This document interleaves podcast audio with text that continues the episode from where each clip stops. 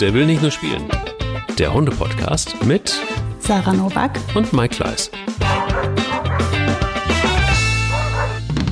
Ich weiß nicht, wie es bei dir ist, Sarah, aber es war ein Wochenende, das ganz schön krass war und wo auch ein sehr schöner Hundemoment äh, der Woche drin steckte. Vielleicht war es bei dir auch so? Fragezeichen.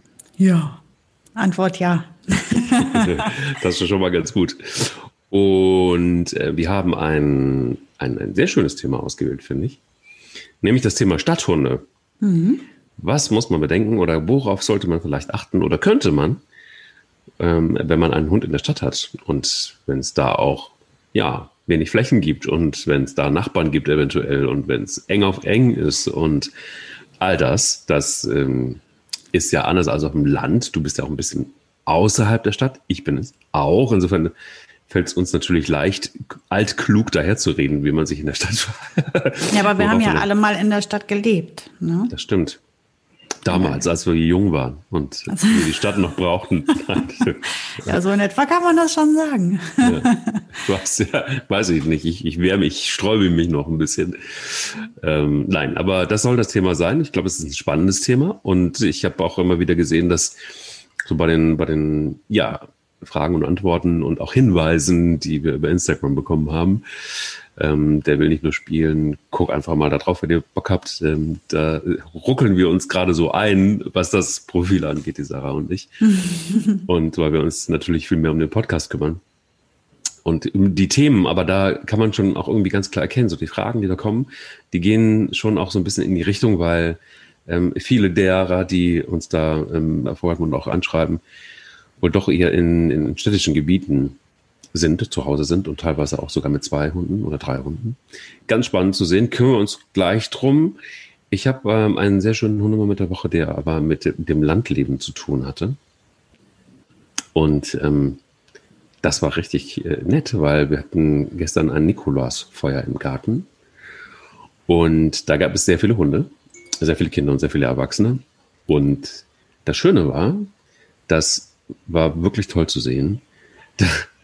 Äh, kannst du natürlich dreimal raten, wer sich erstmal ähm, Platz verschafft hat, nämlich Spania, das alte Mädchen, hat erstmal sehr junge Hunde zurechtgewiesen, so nach dem Motto, kleinen Moment, ihr seid hier zu Gast und kleinen Moment ist es alles meins und kleinen Moment alles äh, tanzt nach meiner Pfeife.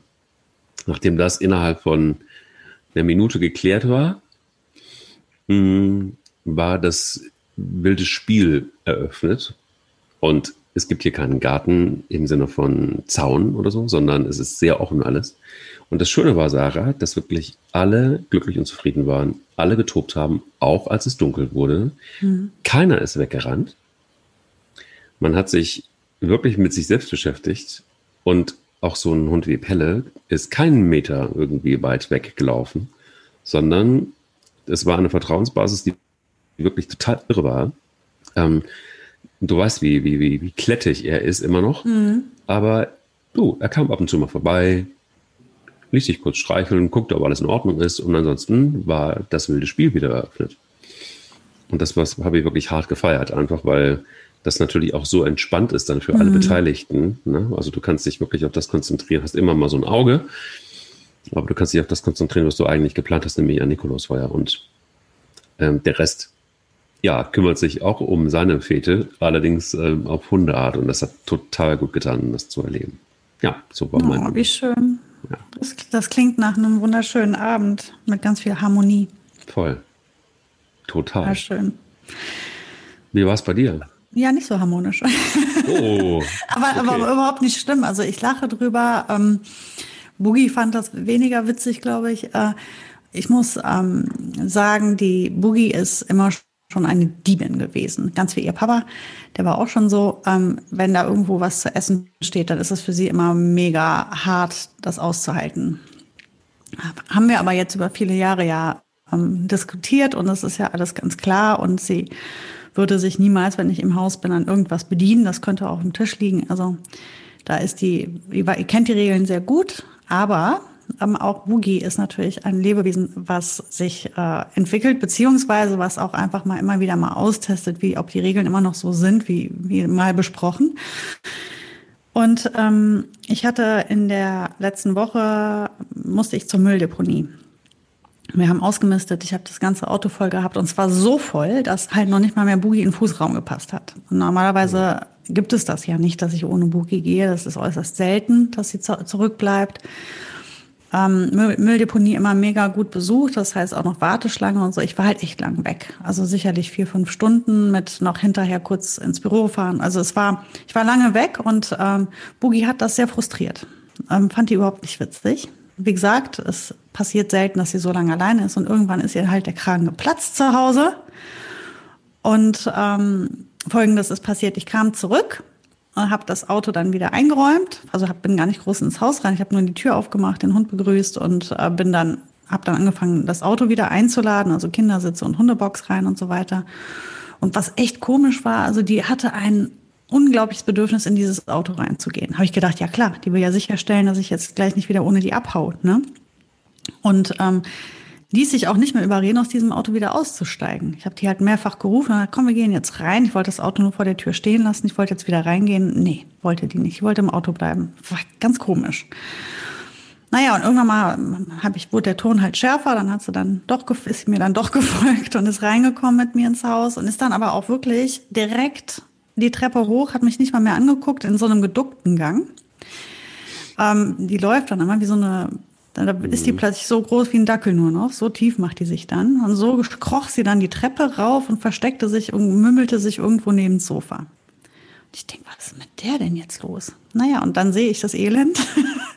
sie hatte halt vor lauter Frust und Wut, hatte sie äh, ihren Dampf abgelassen an unseren Keksen, die wir gebacken hatten am Wochenende. Oh nein. Da standen so Papiertüten halt mit den Keksen drin. Oh.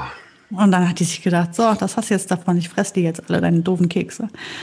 Und dann hat die die halt einfach aufgefressen, überlagen diese zerstörten Tüten. Oh nein. Oh Gott. ich muss so lachen. Dieser Hund wusste halt genau, dass das absolut gar nicht geil ist. Und die ist halt, äh, ja, die wusste halt nicht, wie komme ich aus der Nummer wieder raus. Ich verstecke mich im Auto, okay, klappt nicht, dann einfach schnell ab nach oben. Ja, und also ich glaube, die Strafe, also sie hatte sich selbst mit diesem Stress schon so dermaßen bestraft, dass ich das einfach unkommentiert gelassen habe. Ich habe einfach aufgeräumt, habe sie dann runtergerufen, einmal gestreichelt, dann fing sie plötzlich an, sich irrsinnig zu freuen. Dann hat sie wahrscheinlich gemerkt, oh, alles gut gegangen. Ey, die ist acht, ich habe auch keinen Bock mehr mit der jetzt zu kämpfen groß. Der Hund ist super und der brauche ich nichts mehr jetzt äh, rumerziehen irgendwie. Ähm, die weiß, dass das blöd war. Und wie gesagt, die hatte so einen Stress, dass ich mir gedacht habe, das war eh schon Strafe genug. Das war mein Hundemaul. Ich fand das einfach, es war Zucker. Das war so und, und wie ist es, ähm, wie viel, wie viel waren es? Wie viele Kekse? Ich meine, es ist ja eine Masse dann auch, ne? Also das ja, ja gut, sie hat nicht alle zehn Tüten gekillt, sondern nur zwei, glaube ich, oder drei. Ich konnte es nicht mehr genau rekonstruieren, weil es waren nur noch Fetzen der Tüten übrig. Äh, aber dann, damit hätte sie dann ungefähr 8, 16, 24 Kekse gegessen. Aber man muss dazu sagen, Boogie ist hart im Nehmen. Also 24 Kekse machen ja gar nichts. Und ähm, wegen der Kinder ist da bei uns auch mal echt sehr wenig Zucker nur drin. Und äh, das geht. Also die hat das, hat das wunderbar vertragen. Die hat auch keine Durchfälle gehabt danach oder so. Die war wahrscheinlich mhm. einfach ähm, mega gestresst, weil sie wusste, das war so. Wahrscheinlich ist das so, wie wenn man auf Diät ist. Passiert mir ja auch. Ich bin auf Diät und dann kriegst du abends so einen Fresskick oder so. Und danach geht's ja einfach mega schlecht. Und ich glaube, ihr ging's halt nicht schlecht, weil sie einen Fresskick hatte, der ihrer Figur nicht bekommt, sondern einfach, weil die wusste, es war nicht gut, es war schlecht, ich hätte es lassen sollen. Naja. War aber gar nicht. Ein Learning. Also sie hat aber abends noch was zu fressen bekommen dann, oder? Ja, ja, nicht die ganze Portion, weil ähm, wird abgezogen hat, dann. Ja, ja, ja, das wird dann abgezogen. Das mache ich immer, was am Tag äh, so für sie rausspringt. Die braucht manchmal nur symbolisch, dass ich der da drei Kroketten in diesen Napf reinwerfe, dann ist auch okay. Wenn wir mal unterwegs sind und die kriegt dann von Tausenden von Kindern und Menschen hier eine Wurst da, irgendein Stück Brötchen oder sowas, dann ähm, ziehe ich das ja abends auch alles immer ab. Könnte man eigentlich für uns auch so machen, oder? Da, wo wir irgendwie zwischendurch mal was naschen, das wird mhm. abends dann abgezogen. Oh, hör auf. Wow. Ja, siehst du. ich esse so gern. Ja, den Hunden muten wir das zu, ist kein Problem. Ach, das war so den Tag über. Ach, das wird Naja, wir sind ja für die, für die Gesundheit verantwortlich. Es wäre gut, wir würden es bei uns machen. Guck uns doch ja. an. Also mir wird es gut tun, ich sag's dir. Ja, ja. Absolut, immer mal wieder. Also es wäre auf jeden Fall einfacher, als wenn man jetzt irgendwie sich da ständig mit Sport und so mhm, abwählt, dann hätte man das wahrscheinlich, ja. hätte man es vielleicht etwas einfacher. Mhm. Lass uns um die Stadthunde kümmern.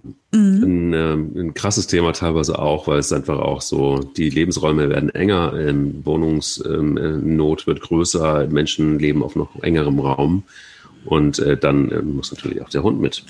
Oder aber Menschen schaffen sich einen Hund an und dann geht schon los, der Kampf um die Grünfläche zum Beispiel. Mhm. Ähm, was beobachtest du vor allen Dingen aus deiner Historie heraus?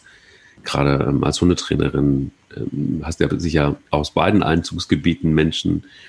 Hm, was sind so die, die, die Probleme, die Menschen in der Stadt mit Hunden haben im Vergleich zu denen, die, die ähm, auf dem Land leben?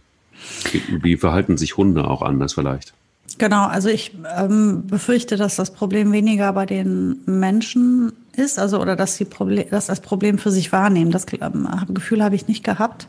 Mhm. Ich habe das Problem eher bei den Hunden gesehen. Also ich fand das immer extrem schade für die Hunde, weil ähm, der Mensch dann dazu neigt, der geht dann da auf irgendeine so kleine Grünfläche und trifft dann immer die gleichen Menschen. Dann stellen die sich dahin und fangen an, sich zu unterhalten und die Hunde liegen irgendwann auch dann nur noch drumrum weil die sich ausreichend bespielt haben über, über ein paar Minuten und dann äh, hängen die da einfach so ab.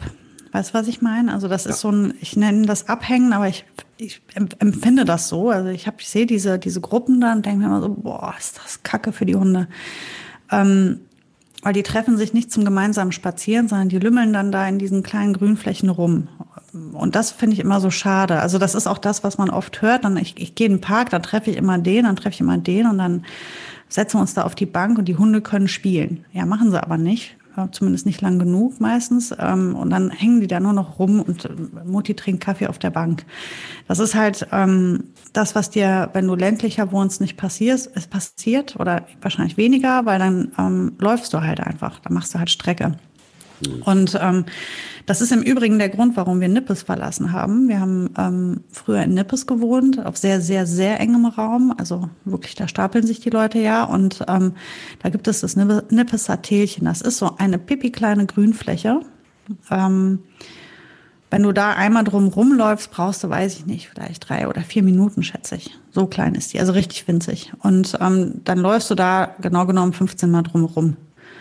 Und ähm, mich hat, was mich daran sehr gestört hat, hat ja Frieda und Boogie und vorher Nano. Und ähm, das Ding war, man traf da halt so viele Menschen und man wurde wahrgenommen als ein unglaublich unsympathischer, uncooler Typ, weil man sich nicht dazugestellt hat.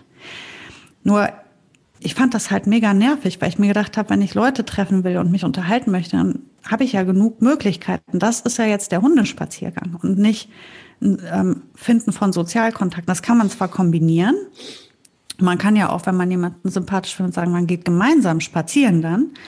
Aber man sollte halt gemeinsam spazieren und nicht rumstehen. Weil das ist für die Hunde einfach mega langweilig. Die riechen ja dann nicht die ganzen Gerüche, die können nicht stöbern, die können nicht ähm, alles angucken. Das ist also so ein Spaziergang hat ja super viele und auch mal abgesehen von der Bewegung viele Vorteile für den Hund. Und da einfach nur auf so einem Stück Grün zu stehen und sich zu unterhalten stundenlang, ist für die Hunde halt echt einfach ultra langweilig nach ein paar Minuten. Weil wenn die sich einmal alle Hallo gesagt haben, dann fängt es an, langweilig zu werden. Und ähm, ja, ich hatte die Schnauze total voll davon. Und dann, ähm, wir haben einfach nur gesagt, wir müssen irgendwie so an den Stadtrand ziehen, dass wir halt irgendwie Strecke machen können. Und dann sind wir, soweit es eben ging, also wir sind wirklich unserer vorigen Adresse und auch jetzt diese Adresse waren ähm, beide am Kölner Stadtrand so, dass wenn man aus unserem Garten rausgeht, man nicht mehr in Köln ist. Also wir sind wirklich die letzten Häuser. Wir gucken auf Felder, wo ähm, die Traktoren arbeiten. Und ähm, das sind halt die allergeilsten Spazierrunden. Natürlich ist der Kölner Stadtrand nicht so groß, dass alle Hundehalter in Köln so leben könnten. Mhm. Aber ähm, da habe ich jetzt mein Glück gefunden. Es wollen ja auch ganz viele Leute gar nicht am Stadtrand leben, weil man natürlich äh, eine andere Lebensqualität hat als in der Stadt. Und das muss halt typabhängig entschieden werden. Also ich fühle mich halt ganz, ganz, ganz doll wohl, weil ich einfach stundenlang äh, laufen kann, ohne immer die gleiche Strecke gehen zu müssen. Für uns ist das gut. Ähm, was ich halt empfehle oder empfehlen würde, ist, auch wenn es so verlockend ist, dass man auf so einer Wiese mit anderen Menschen sich nett unterhält, dennoch zu sagen, ähm, es ersetzt ja keinen Hundespaziergang.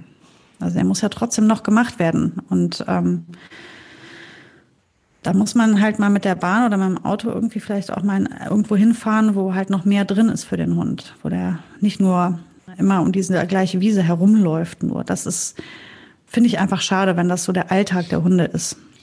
Ich gehe sogar noch einen Schritt weiter. Ich finde es teilweise echt egoistisch einfach. Also ähm, ich habe das mal in New York gesehen. Ich weiß nicht, jeder, der mal in New York war, wenn du dir das anguckst, das ist ein totales Desaster. Da gibt es quasi extra äh, mitten in der Stadt so abgesperrte Areale mit einem Zaun mhm. drumherum, in the middle of nowhere. Und dann hast du dann plötzlich irgendwie so Auslaufzonen, so Grünflächen, die da so künstlich einimplementiert sind, ähm, wo dann ihre, wo, wo, wo die Leute dann ihre Hunde kurz laufen lassen. Und mhm. weil sonst können sie irgendwie nirgendwo richtig irgendwie laufen.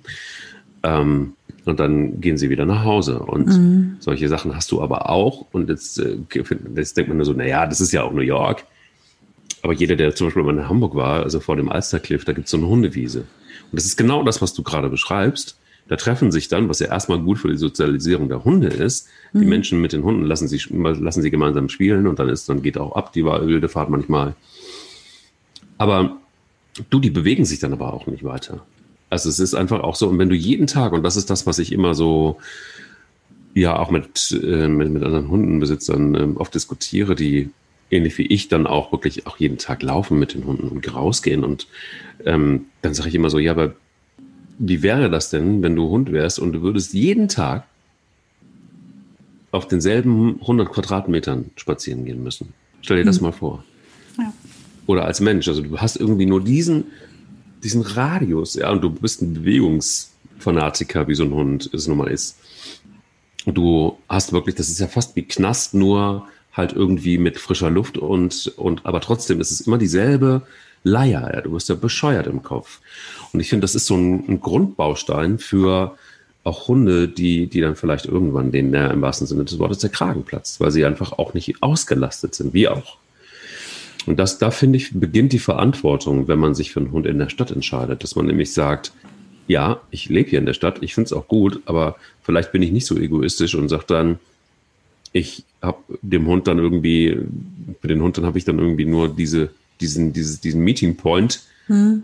Also dann muss ich vielleicht dann doch mal das Auto nehmen und rausfahren. Vielleicht muss ich dann doch mal in den ja, Wald fahren. Also man kann ja auch als Gruppe dann weitergehen. Also man, man muss ja auch nicht einfach da so rumstehen. Also ich finde das, ich verstehe diese Rumlimmelei nicht, weil es, man kann sich doch zusammentun, die Hunde spielen und begrüßen sich und dann kann man ja als Gruppe wegen mir auch, das ist umso schöner. Das ist doch, das ist doch total toll. Es ist doch schön, dass sich eine Gruppe findet, die sich gut versteht. Ja, aber dann, äh, wenn die sich alle einmal begrüßt haben, dann geht's auf einen Spaziergang. Und wenn sie auch durch die Stadt laufen, das ist völlig okay.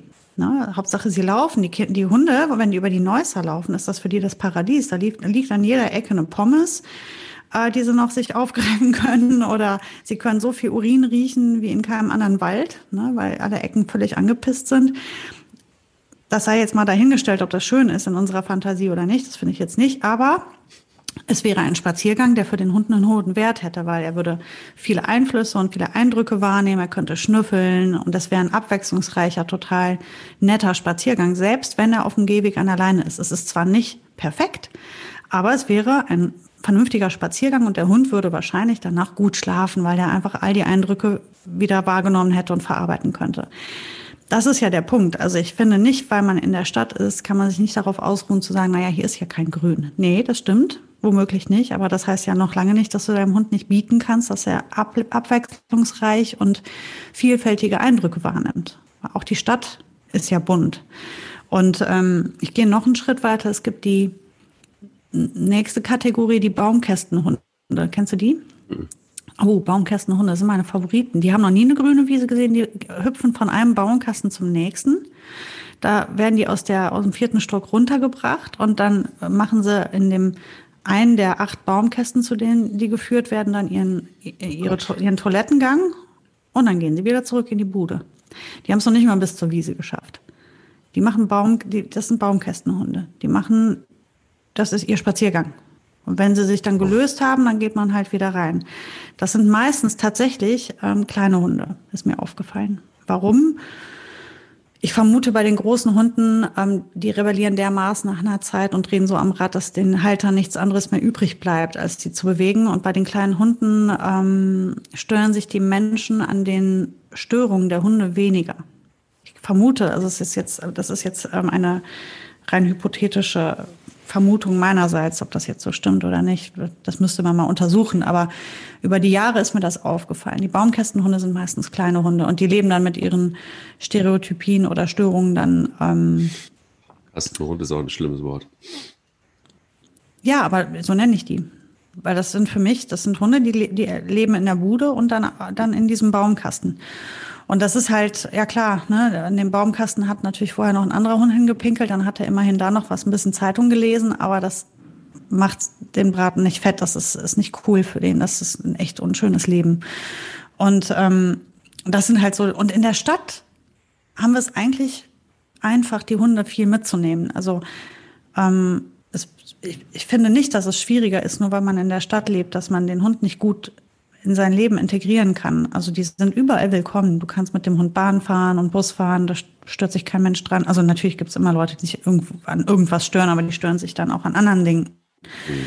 Aber du kannst eigentlich deinen Hund fast überall mit hinnehmen, außer jetzt in Lebensmittelgeschäfte rein. Aber ansonsten kannst du den eigentlich echt überall mit hinnehmen. Also hier Zumindest ist das hier in Köln so und ich habe auch noch nie wahrgenommen, dass ich da nicht willkommen gewesen wäre. Das heißt, er kann ja wirklich meinen Alltag auch begleiten und dann ist das ja auch ein total guter Alltag. Es ist halt manchmal ein bisschen unbequem, aber aus der Komfortzone muss man dann eben raus.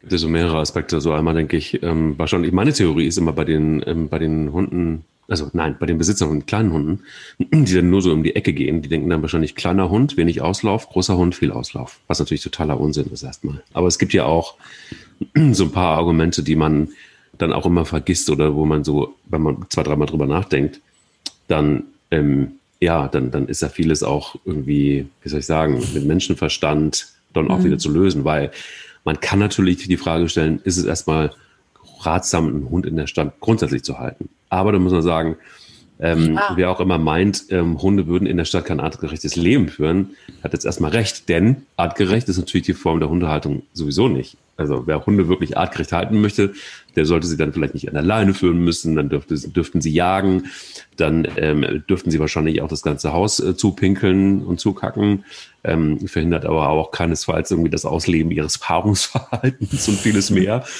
Und das ist natürlich nur ein Auszug von Einschränkungen, die wir Hunden abverlangen, ähm, übrigens total egal, wo wir leben. Und dann sind sie auch noch unglaublich äh, äh, flexibel und anpassungsfähig. Mhm. Und dann finde ich, der letzte Aspekt ist ja auch noch, und das gilt auch für Stadthunde genauso wie ähm, für Hunde auf dem Land. Generell hat ja auch die Natur so vorgesehen, dass die Höhle so ein Rückzugsort zum Schlafen und Energietanken ist, in dem man sich, sich also quasi dann in Ruhe ähm, auf den nächsten Jagdausflug vorbereiten kann. Und das wäre dann so die im ähm, übertragenen Sinne ja auch die Wohnung. Mhm. Also, wenn man so ein bisschen erstmal drüber nachdenkt, dann ja, artgerecht. Was ist schon artgerecht? Und das sind ja immer die auch die Argumente. So, wenn jeder, der einen Hund in der äh, Stadt hält, äh, hält seinen Hund nicht artgerecht, ist ja auch irgendwie ein komisches Argument. Ja, da bin ich auch nicht einverstanden mit. Ähm, ich finde, es gibt, spricht nichts dagegen, einen Hund in der Stadt zu halten. Es gibt ja auch immer noch diese Frage, die wird mir auch tatsächlich regelmäßig gestellt, dass ähm, Menschen mich fragen, ähm, ich lebe aber in einer kleinen Wohnung mit äh, 50 Quadratmetern und dann kann ich mir ja nur einen kleinen Hund holen. Hm. Und jedes Mal frage ich mich, ich also da macht bei mir das Gehirn Stopp. Das geht für mich, ich verstehe das nicht. Ich kenne keinen Hund, der sich in, in seiner Wohnung auslebt und sein also ob der klein ist, groß ist, riesig ist, jung, alt, was auch immer. Da hat die Wohnung kein, überhaupt kein, das ist völlig irrelevant. Wenn ich in, auf, in einem einzelnen Zimmer wohnen würde, würde, oder in einem Haus mit 2000 Quadratmetern, der Unterschied würde das nicht machen für meinen Hund. Weil wo ist der Hund? Der ist ja da, wo ich bin. Der geht ja nicht durchs Haus flanieren und läuft sich da aus, und, macht da seinen Spaziergang in der Bude. Das ist ja Quatsch. Worauf ich achten würde, ist, wenn ich keinen Aufzug habe und ich wohne im zehnten Stock, dass ich mir dann keine deutsche Dogge hole. Da würde ich schon drauf achten, weil das für den Hund einfach und für die Gelenke und die Physis des Hundes eine Katastrophe wäre. Ähm, auf so Dinge kann man achten. Aber wie groß die Wohnung am Ende ist, ist völlig irrelevant. Ähm, man steht sich ja nicht im Weg in dem Sinne. Der Hund, was macht der Hund denn in der Wohnung? Der, tut sich, der soll ja spazieren gehen. Die Wohnung ist eigentlich der Platz, an dem wir ruhen. Ähm, außer es regnet und man macht mal eine Sucharbeit, aber die kriegst du in jedem Raum hin. Mhm. Also ich finde, das hat nichts damit zu tun, ob wir in einem Bauer auf einem, in einem großen Haus leben oder in einer kleinen Wohnung. Das eine hält uns genauso wenig von, davon ab, einen Hund zu halten, der groß oder klein ist, wie das andere. Viel wichtiger ist, was geben wir dem Hund in der qualitativen Zeit, die wir ihm zur Verfügung stellen, jeden Tag. Und ähm, ich kann einem Hund so viel geben, weil der ist ja äußerst anpassungsfähig, der Hund. Natürlich werden wir ihn niemals so artgerecht halten können, wie es gewesen wäre, wenn er nicht zu mir Menschen, sondern in der Natur leben würde. Das ist völlig klar. Aber der Hund lebt ja gerne bei mir. Der führt ein unheimlich gutes und glückliches Leben, wenn ich mich vernünftig um den kümmere und ihn Hund sein lasse. Ja. Dann glaube ich, dass der Hund ein, ein tolles Leben hat, weil ähm, wir den über die vielen Jahre so auf uns angepasst haben, dass er sehr, sehr viel daraus schöpfen kann. Und ähm, er sehr gerne bei uns lebt und arbeitet mit uns und seine Aufgaben hat. Nur das sind die Dinge, an die wir ähm, denken müssen. Das sind die Dinge, um die wir uns kümmern müssen. Wir können nicht diesen Hund wie ein Dekoobjekt in der Ecke legen und wenn wir Kuschelbedarf haben, dann rufen wir den zu und dann kuscheln wir den und dann bringen wir den zum Baumkasten. Das reicht nicht dann, dann wird's kritisch. Dann, dann habe ich dem Hund kein schönes Leben beschert. Aber wenn ich mir Mühe gebe und sage, dass der Hund, der kommt ja nicht zu mir, weil aus einer Laune heraus, sondern das sollte ein Hobby sein. Ein Hund muss ein Hobby sein. Er muss ein Partner sein, ein Freund, ein Familienmitglied. Ich ähm, kann den Hund nicht zu mir holen, einfach aus einer Laune heraus. Ich wollte ja schon immer mal einen Hund haben. Nein, das reicht nicht. Mhm. Das, das ist, wenn du dich dafür entscheidest, ist das wie, eine, wie ein Hobby. Und ähm, da musst du dich mit befassen, da musst du dich drum kümmern. Im Übrigen finde ich das total schlimm, wenn ich jetzt sage Hund, weil ich spreche das allgemein für jede Art von Haustier. Ich denke dabei genauso an Katzen und Vögel und sonstige Armtiere, die in irgendwelchen Wohnungen vor sich her vegetieren. Also egal welches Tier, egal welches Lebewesen, und da zählen ja schon fast wieder die Kinder dazu, alle, die in meiner Verantwortung stehen, für die ich mich entscheide, da muss ich mich verantwortlich darum kümmern und da muss ich für sorgen, dass sie optimal, unter, unter, unter optimalen Bedingungen bei mir leben dürfen. Machst du einen Rassenunterschied? Also ich habe jetzt ähm, in der Vorbereitung unserer Folge bei einer sehr renommierten großen Hundeschule eine Expertin nachgelesen, die sagte, ja, also was man auf gar keinen Fall machen sollte. Ja, und das hat mich natürlich ins Herz getroffen, weil ich auch sofort mit dem Kopf geschüttelt habe und gesagt habe, Frau, ehrlich, äh, guckst, also ja, da stimmt's von vornherein nicht. Ich sagte, ja, auf gar keinen Fall Herdenschutzhunde, ähm, die sind so, so wahnsinnig territorial und äh, deshalb macht das dann auch so engem Raum überhaupt gar keinen Sinn. Gibt nur Probleme und auch Wachhunde. Total schwachsinnig, das ähm, in der Stadt solche Rassen zu halten. Sag ich jetzt, ja, gut, ähm, warum? Erstmal ist ein Hund ein Hund und wahrscheinlich auch andere Anlagen. Wahrscheinlich hat ein Wachhund eine andere Anlage als ein Dackel. Ja, wahrscheinlich ist das so. Aber was spricht jetzt dagegen, den Hund in der Stadt zu halten? Nur weil es ein Wachhund ist von der DNA oder ein Herdenschutzhund. Ich kann euch sagen, es gibt Herdenschutzhunde, mit denen ähm, ich befasse mich jetzt schon seit 15 Jahren mit Herdenschutzhunden. Und äh, gerade auf engem Raum war das wunderbar. ähm, und es hat sehr gut funktioniert. Es ist immer die Frage, wie gehe ich mit denen um? Und vielleicht überraschenderweise ist es auch so, wie, ähm, ja, sorge ich denn auch für Sicherheit in der Stadt bei so einem Herdenschutzhund, der territorial alle Wölfe in der Stadt von mir fernhält und von unserem Rudel. Äh, total Unsinn. Also ich finde, das hat mich so geärgert, als ich es gelesen habe, weil ich gedacht habe, so, okay, das ist genau das alte Denken, was wahrscheinlich irgendwie früher mal irgendwie so war oder wenn überhaupt. Das ist so eine Stimme, die ich überhaupt nicht unterschreiben kann. Wie, siehst, wie siehst du es?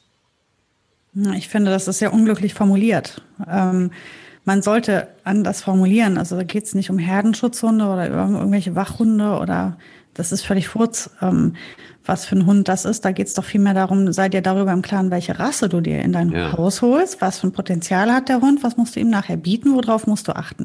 Und dann ist das völlig kackegal, ob das in der Stadt oder auf dem Land ist. Weil auf dem Land wird der Hund auch territorial sein und wachsam. Also ist ja nicht gesagt, dass dir das da ähm, gut entgegenkommt. Also du solltest halt immer gucken, was hole ich mir da ins Haus, was, was bringt dieses Tier mit? Vermutlich, sowieso ist das immer nur Mutmaßung, wenn man die an die, nicht jeder Hund ist ähm, vorbildlicher Vertreter seiner Rasse. Schon mal das. Und ähm, dann muss ich mir darüber im Klaren sein, was braucht das Tier. Wenn ich mir einen äh, sibirischen Malamut ins Haus hole, ähm, dann muss ich doch auch wissen, dass die Pipi-Runde in den Park nicht reichen wird. Mhm. Ähm, da ist das aber auch egal. Also selbst wenn wir dann auf dem Land wohnen, ähm, liegt es ja beim Halter, dass der Hund die Strecke macht. Ja. Und das liegt nicht ähm, an der, an, der, an der Örtlichkeit, wo unser Haus steht, sondern vielmehr daran, dass der Mensch, der den Hund hält, sich darüber im Klaren ist, dass wenn man sich diese Rasse holt, man halt Strecke machen muss. Und ob man die in der Stadt oder auf dem Land macht, ist doch egal. Ähm, und jetzt, um auf die Herdenschutzhunde zu sprechen zu kommen, ähm, das ist doch eine Frage der Führung. Und das ist eine Frage ähm, auch davon, was habe ich dem Hund mitgegeben, damit er mit dieser anderen Rolle gut leben kann und gut zurechtkommt. Und natürlich gibt es immer wieder Fälle, wo es schwieriger ist als bei anderen, aber dann sollte man sich einfach als Halter darüber im Klaren sein und dann kommt halt eben die Arbeit. Ähm, ich finde das schwierig, das so runterzubrechen. Es gibt de definitiv Rassen, die würde ich mir jetzt nicht unbedingt direkt holen, weil ich auch überlegen würde, ja, wie, dem kann ich gerade nicht gerecht werden.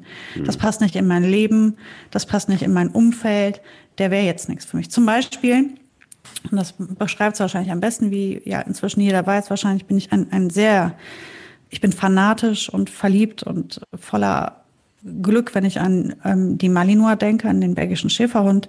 Das ist eine Rasse, in, der ich, in die ich mich einfach sehr verliebt habe. Und ähm, wenn man gerne mit Hunden arbeitet und was zu tun hat und man Lust auf Hunde mit ordentlich Charakter hat, dann sind das wirklich fantastische Hunde.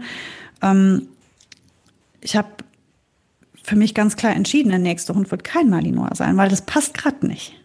Okay. Das passt einfach gerade nicht. Ähm, ich weiß ja nicht, was ich kriege. Kann, es gibt ja auch sehr unkomplizierte Vertreter dieser Rasse, aber das weiß ich ja vorher nie so richtig. Und ich habe die, diese Zeit und die Mühe, die ich investieren muss in diese Rasse, die habe ich gerade nicht mehr. Wegen der Kinder passt das nicht. Ich muss sehr viel Vorarbeit leisten. Das ist unheimlich anstrengend und das kriege, kann ich gerade nicht leisten. Also wenn ich mir jetzt gerade einen Hund holen wollen würde. Ne? Ich meine mhm. jetzt hier sofort. Ähm, das könnte ich gerade nicht stemmen. Wenn das einer ist, der, der es halt wirklich wissen will. Und dann geht da auch eine gewisse Gefahr von aus. Und ich habe zwei kleine Kinder im Haus. Also hab, würde ich mich jetzt einfach entscheiden zu sagen, ähm, das kann ich gerade nicht leisten. Ähm, das passt gerade nicht in mein Leben.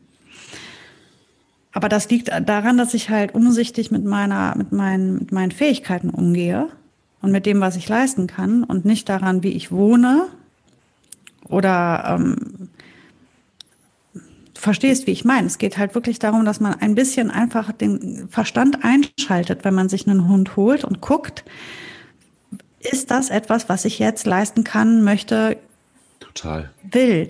Und wenn ich einen, zum Beispiel, wenn ich mir ein, eine, eine, einen Hund hole, der ein jagdlich orientiert, bekanntlich eine jagdlich orientierte Rasse ist, ähm, wie zum Beispiel ja ein Dackel beispielsweise, ne, der ja extrem beliebt ist.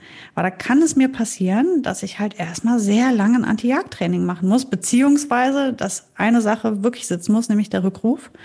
Und ähm, den, das kriege ich da nicht geschenkt.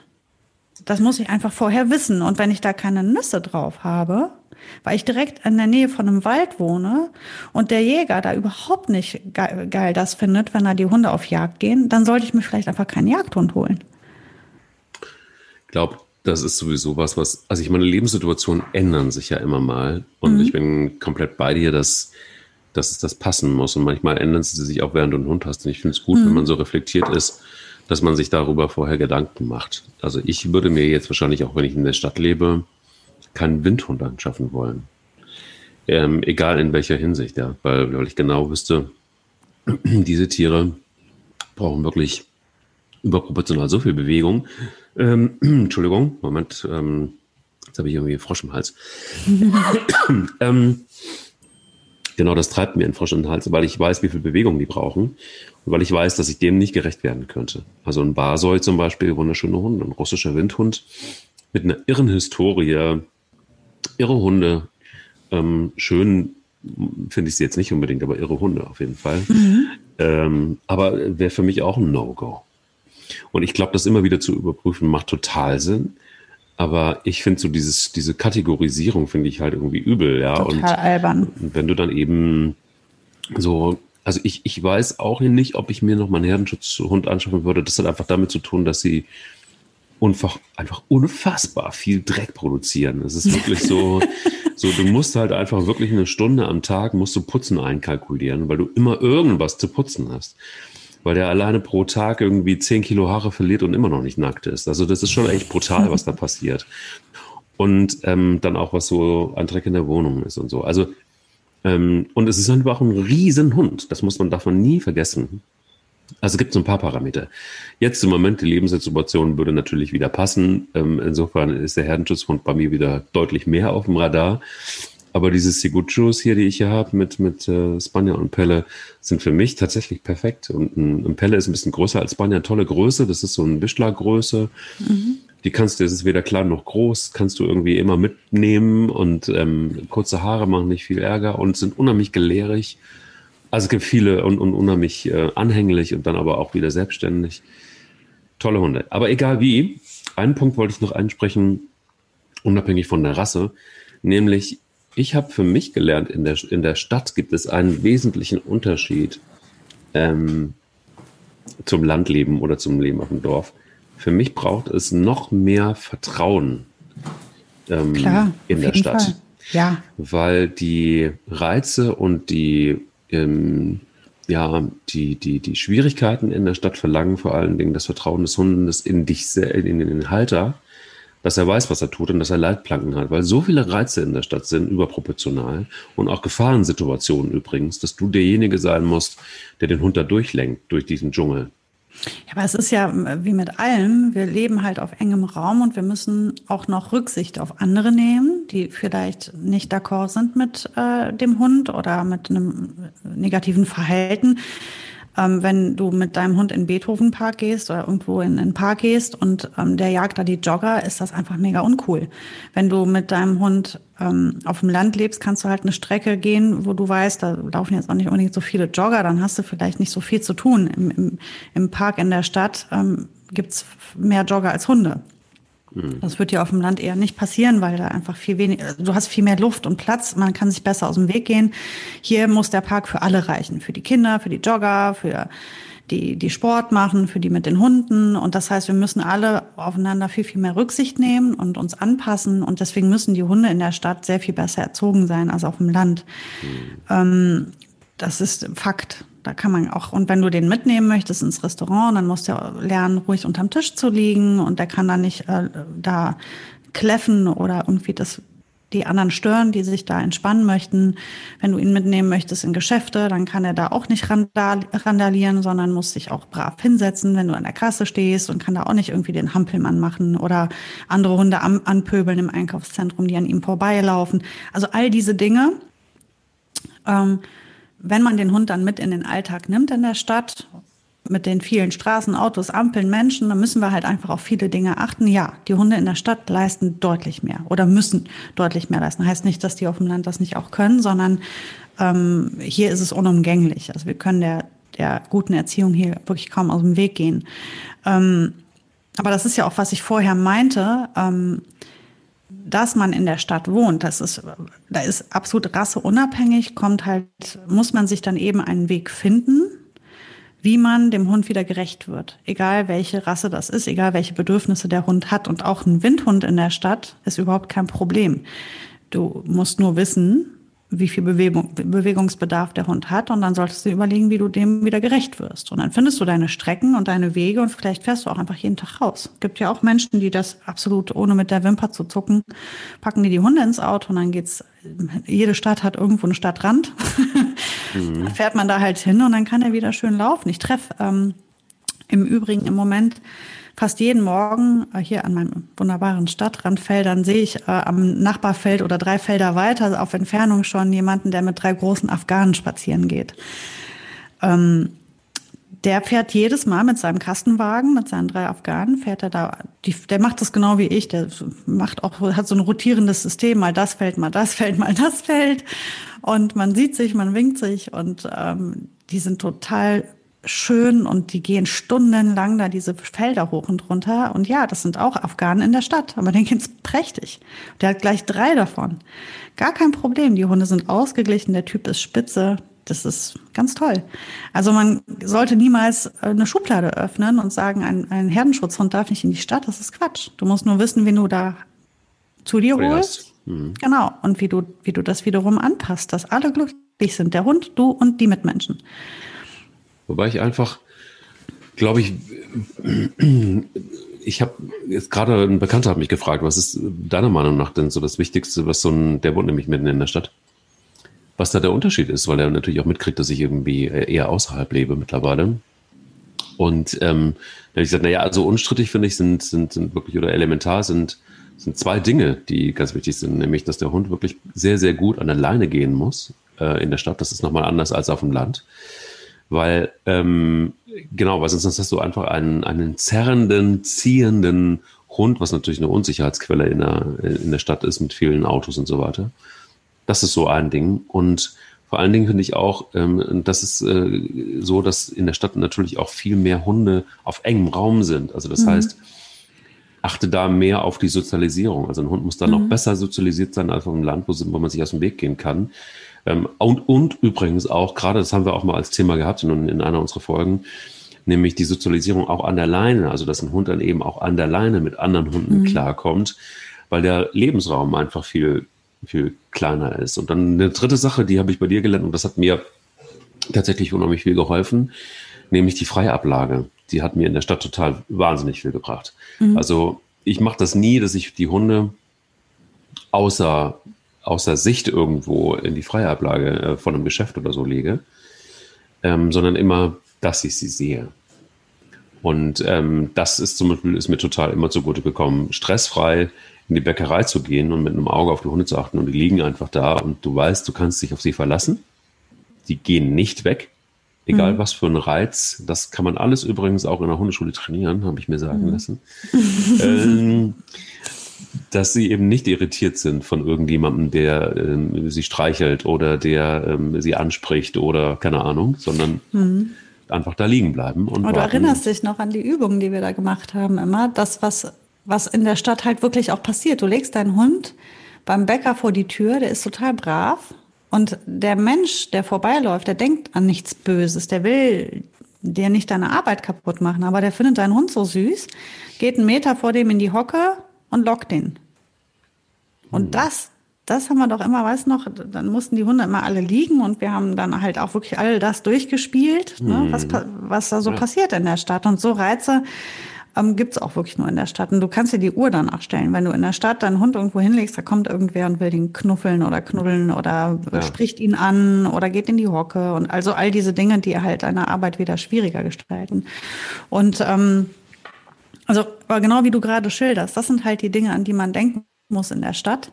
Und ich glaube, es gibt zwei verschiedene Menschentypen. Das darf man ähm, nicht außer Acht lassen, weil es gehört ja auch immer noch der Mensch dazu. Was hat der für ein Bedürfnis? Und es gibt Menschen, die den Hund auch sich zu sich nehmen, natürlich zum einen des Hundes wegen, aber auch, weil der Hund wiederum dich mit anderen Menschen verbindet. Und im Internet findet man auch viele Leute, die genau das suchen. Die dann sagen, ich suche einen Spazierpartner oder ich würde mich gerne mit jemandem treffen, mit dem ich gemeinsam Zeit mit den Hunden verbringe. Und dann ist der in der Stadt super aufgehoben, weil wie gesagt, da gibt's ja diese Parktreffen. Ich würde diesen Menschen nur immer empfehlen, bitte nicht nur da rumstehen und blöd quatschen, sondern macht da was draus aus eurem, ähm, mhm. aus eurer Connection. Macht gemeinsame Runden, überlegt euch was Cooles für eure Hunde. Da habt ihr und die Hunde mehr von.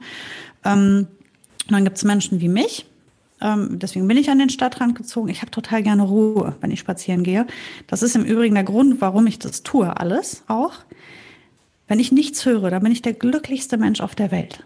Ich will gar nichts hören. Ich will mit keinem reden. Ich will Ruhe. Ich will nur die Vögel hören. Ich will den Wind hören. Ich möchte das Knarzen der Bäume hören. Und ich will hören, wie mein Hund schnuppert, wie der stöbert. Ich will den beobachten. Das ist mein, wenn ich das nicht hätte, wäre ich reif für die Klapse. Das ist meine Medizin. Ich brauche das. Wenn ich, wenn ich dann zugetextet werden würde bei jedem Spaziergang, und man redet ja den ganzen Tag schon so viel, und ich bin halt jemand, der braucht Ruhe. Und der Hund bringt mich dahin, der schenkt mir das. Durch den Hund habe ich diese Pausen. Und das ist einfach mein Himmel. Und deswegen war ich so unglücklich in der Stadt mit meinen Hunden, weil da hatte ich das nicht. Da wurde so ewig angequatscht und hat ewig damit zu tun, wieder, ach, da will einer, ein anderer Hund Hallo sagen, dann muss man die von alleine machen. Dann sagen die sich Hallo, dann spielen die kurz, dann fragt der Mensch dich, na, ja, wo hast du den her? Oh, erzählst du die Geschichte jetzt wieder zum 500. Mal. Ähm, das war nicht mein Ding, aber viele Leute finden das mega. Und deswegen ist das halt auch nochmal was, was beachtet werden muss, wenn du so wenn du keinen Bock auf diese ganzen Quatschereien hast, dann bist du im Stadtzentrum mit einem Hund schlecht beraten, weil da kommst du gar nicht drum rum. Dann musst du halt an den Stadtrand. Du also hast ich, das Mikro auf. jetzt. Ich nehme die Leute schon auch ernst, die sagen, ich schaffe mir einen Hund unter anderem auch deshalb an, um genau diese äh, sozialen Kontakte mhm. zu bekommen und zu kriegen. Ähm, weil unstrittig ist, dass ähm, wenn du einen Hund hast, hast du auf jeden Fall in irgendeiner Form deutlich mehr soziale Kontakte im ersten Schritt als vorher. Mhm. Je nachdem, was es für ein Hund ist. Also, also wenn du dir einen Welpen anschaffst sowieso, dann rasten Menschen ja komplett aus. Das heißt, wenn du, wenn du einsam bist, ähm, und du ähm, dir das lange überlegt hast, schaff dir einen Welpen an und du wirst äh, ein Abenteuer erleben. Nein, also Spaß beiseite, ich finde das total legitim. Das darf natürlich nicht der einzige Grund sein, um Gottes Willen, sich einen Hund anzuschaffen. Aber ich kann den, ich kann den Impuls zumindest verstehen. Und ähm, deshalb auch völlig fein und völlig d'accord. Und ich finde es auch total okay, sich auszutauschen. Auch ähm, ich bin Klar. jemand, ich mag es total gerne beides. Also ich bin jemand, der, der super gerne allein mit den Hunden unterwegs ist oder eben laufen geht, Sport macht oder keine Ahnung und das auch total genießt. Auf der anderen Seite mag es manchmal auch, hm, gibt es ein paar Kandidaten, die ich habe, mit denen laufe ich dann und dann entscheide ich mich auch irgendwie die Hunde Runde anders zu laufen, einfach nur um mit denen dann noch ein Stück gehen zu können äh, das sind dann so zwei, drei Leute, die ich auch irgendwie ganz cool finde und, und, und, wo auch viel Spaß ist und die Hunde können trotzdem aber auch laufen. Also es ist, es ist quasi immer in, in gehender, die gehende Version des, des Hundetalks dann auch. Mhm. Ähm, was mir schwerfällt, da bin ich komplett bei dir, ist einfach nur da rumzustehen und dann, wenn es anfängt zu regnen, spätestens nach zehn Minuten dann wieder zu gehen. So, das ist ja, vor allem, du hast halt in der Stadt keine Kontrolle darüber, wann ja. du diesen Kontakt machst. Also, ja. weil, ähm, was du gerade gesagt hast, das erlebe ich durchaus. Es gibt so nette Menschen, mit denen man sich voll gerne unterhält oder ich treffe bewusst, also ich verabrede mich zu treffen mit hm. Menschen. Also das tue ich ganz regelmäßig, dass ich sage, ah, lass uns zusammengehen morgen weil ich den Menschen und den Hund mag und wir uns alle gegenseitig mögen. Und dann machen wir einen richtig coolen langen Spaziergang und nach zwei Stunden sind alle glücklich. Ähm, aber das ist dann, dann habe ich mir das ausgesucht. Wenn ich aber raus will, um den Kopf frei zu kriegen, und du kannst dem gar nicht entkommen, weil an jeder Ecke steht wieder jemand, der sagt, ach, hallo, na, wie geht's? Dann, ja, weißt du? Ja. Das ist dann, das ist dann die ist Menschen. Doch scheißegal, wie es mir geht. Ja.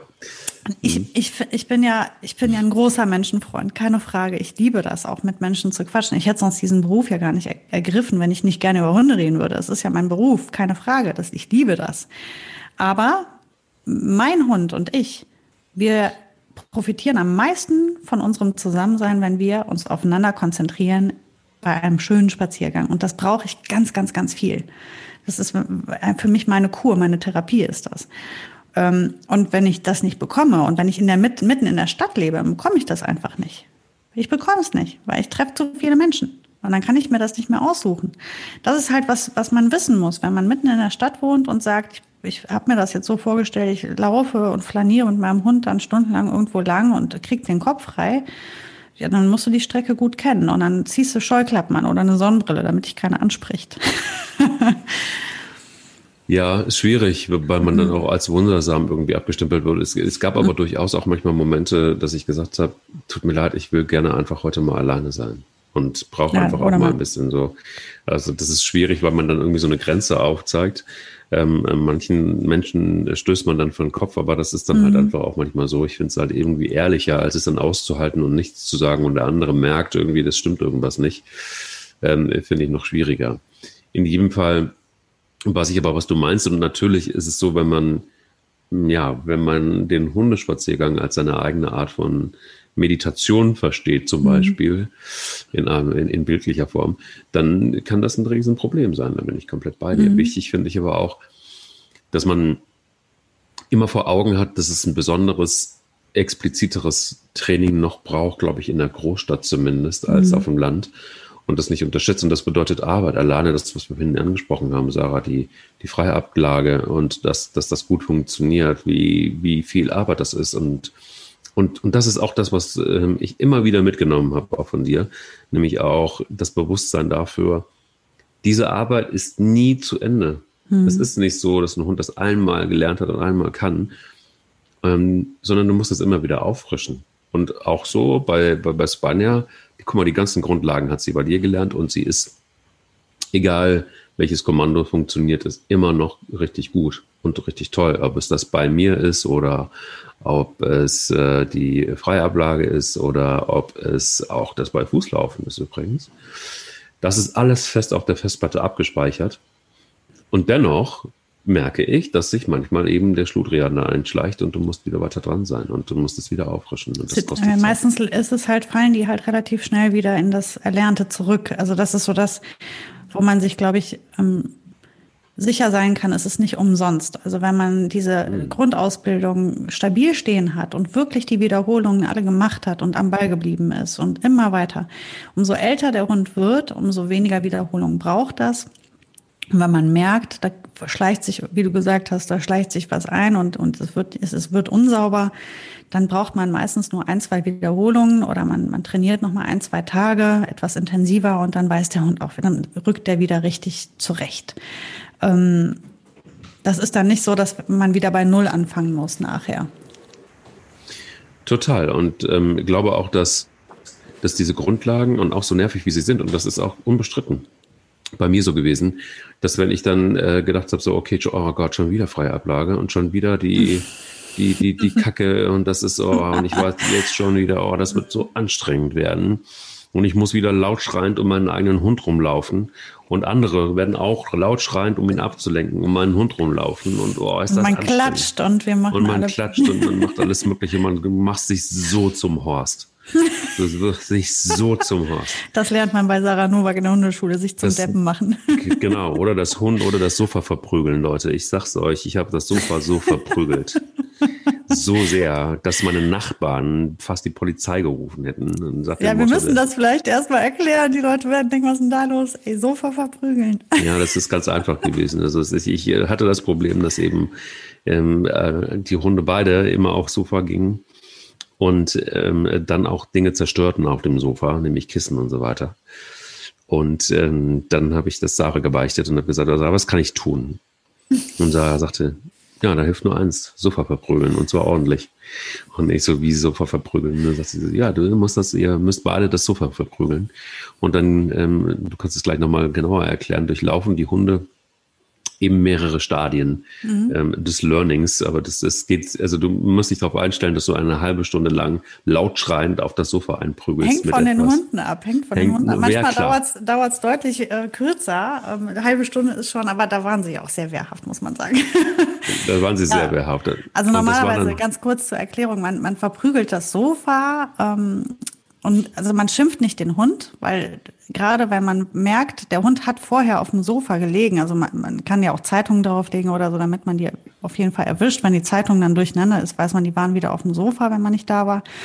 Und wenn man dann den Hund schimpfen würde, wäre die Verknüpfung nicht garantiert. Also im Gegenteil, ich vermute, die meisten Hunde wüssten überhaupt nicht, wofür die Ärger bekommen.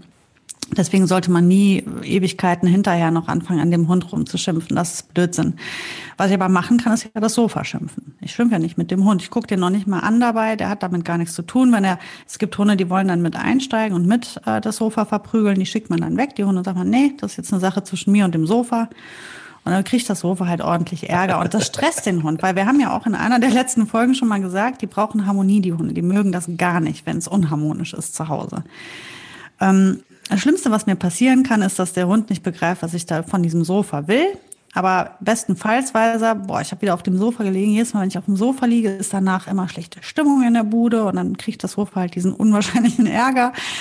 Und die wollen das nicht. Und, und so ähm, ist es oftmals ein ganz schneller Erfolg, dass die Hunde dann nicht mehr aufs Sofa gehen, wenn man nicht mehr zu, äh, wenn man nicht zu Hause ist, weil die einfach keinen Bock auf die Kackstimmung nachher haben. Also das ist so, ähm, oft ein sehr erfolgreiches Mittel, was ähm, unkompliziert ist und nicht zwischen mir und meinem Hund steht, sondern es betrifft ja nur mich und das Sofa. Aber es ist auch so, dass die verschiedenen Störungen, dass es stimmte genau, was du gesagt hast. Erst versuchen so, ja. sie dich, dich, dich, zu beschwichtigen, so nach dem Motto, ey, hör auf damit äh, und, und, und lecken dich ab und äh, bitte lass es. Und dann werden sie weggeschickt und dann laufen sie hektisch durch die Wohnung. Das war auch bei beiden so. Und mhm. wissen überhaupt nicht, was schießt nach dem Motto, oh scheiße, äh, können, können wir helfen? Äh, können wir irgendwas tun? äh, äh, was tut es? es? Es ist irgendwie, irgendwie, es ist schlimm, es ist stressig. Und irgendwann geben sie auf und legen sich in die Ecke und gucken dich einfach nur an und dann, oh Gott, wann hört das endlich auf? Und dann hat man es geschafft. Und dann hat man es geschafft. Und dann hört das auch auf. Besser. Also, äh, ja. Aber ähm, nur eins vielleicht, ruft vorher eure Nachbarn an und sagt ihnen, ich werde das Sofa ausschimpfen. Denn äh, das, auch wenn sie euch dann mit Sicherheit komisch angucken werden. Keine und, Sorge, äh, uns geht's allen gut. Genau, ja, wir haben die Pillen genommen, und, aber es ist trotzdem. aber der Anruf bei der Polizei ist sonst sicher, weil das war wirklich grenzwertig. Also unsere Nachbarn kannten und hatten dann irgendwie tatsächlich auch haben den Weg gesucht und haben äh, gefragt, ob alles in Ordnung ist. Das äh, konnten wir bejahen und äh, haben aber Ach, auch geil. Haben dann aber auch mit dem Kochlöffel auf das Sofa gezeigt, der dann immer noch da drauf lag. Es ist auch in einer Beziehung übrigens ganz hilfreich, wenn man das Sofa eher ab und zu verprügelt. Ähm, ah. Wenn man es gemeinsam verprügelt, das Sofa, um jetzt mal philosophisch werden zu wollen, das kann auch so eine Beziehung schon mal ganz gut äh, neues Leben anhauchen.